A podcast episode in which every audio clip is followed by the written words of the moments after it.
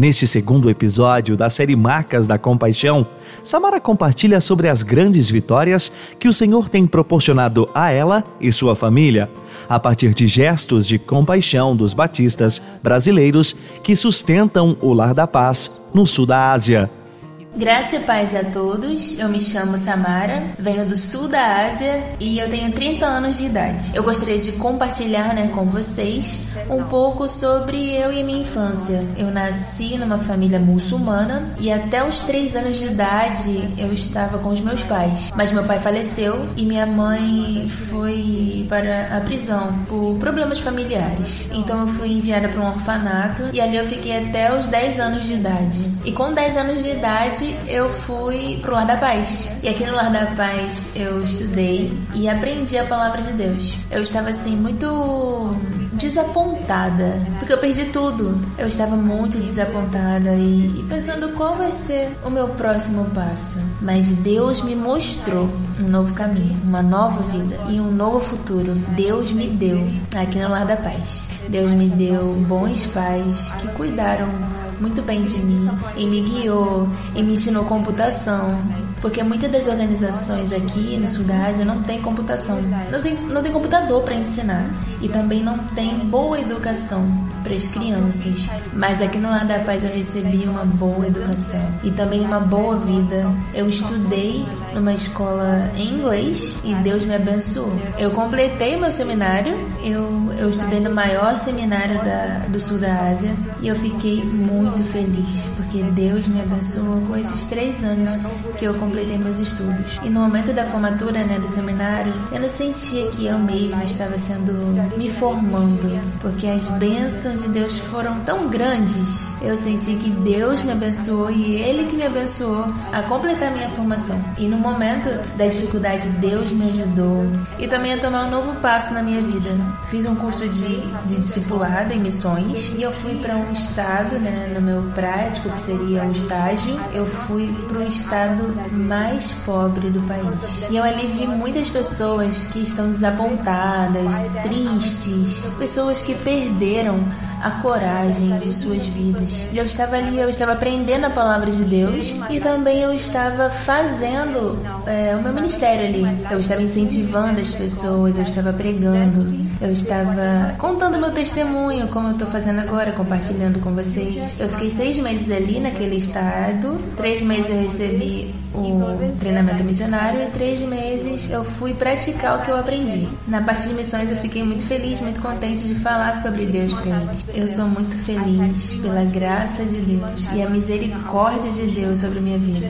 E depois de seis meses eu voltei pro Lar da Paz, eu ensinei para eles, eu fiquei com eles, eu ajudei a eles para estarem andando no caminho certo. O que Deus me ensinou, eu ensinei para eles também. Tudo que eu aprendi, eu, eu falei para aquelas crianças. Foi uma oportunidade para mim para explicar a minha vida para as crianças ali do Lar da Paz. E eu também gostaria de compartilhar que eu casei em 2012 2012 eu casei e foi uma, uma festa muito bonita para mim.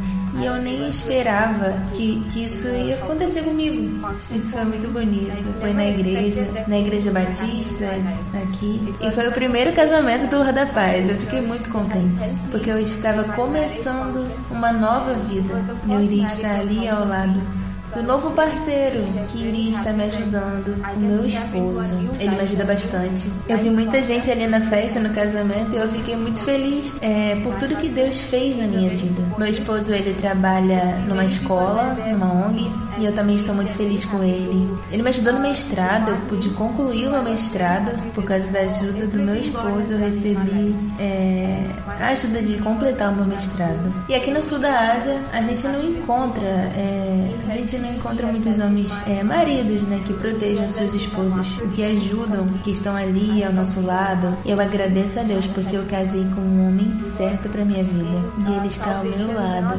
Eu tenho meus dois filhos, eu tenho uma filha ela é a mais velha, ela gosta muito de ler livros. e ela também é, é, é, bem ativa. Ela também passa tempo com Deus. Ela, quando ela está sozinha, ela canta, ela ora, ela ora a Deus. É como ela é como se fosse uma pastora para minha vida. E o meu filho, né? Ele também é bem cheio de energia, muito ativo.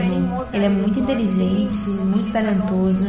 E eu tô muito contente, muito feliz por, pelos meus filhos.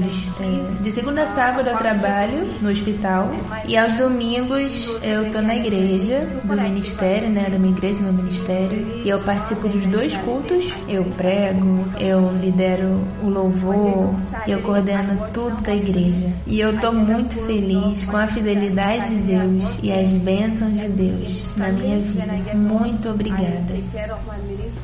É, gostaria também de agradecer às igrejas batistas do Brasil, que me ajudou muito, ajudou no meu noivado e também no meu casamento, nos meus estudos e todos os dias da minha vida, quando eu estava ali no Lar da Paz. E até hoje eu sei que tem pessoas orando por mim e eu agradeço pelas orações. E através das orações eu estou aqui e falando sobre Deus para você. A oração é a espinha dorsal e a igreja tem nos ajudado financeiramente e eu agradeço a Deus por cada um de vocês. Participe da campanha de Missões Mundiais 2022 e viva a compaixão. Para saber mais, acesse missõesmundiais.com.br. Rede 316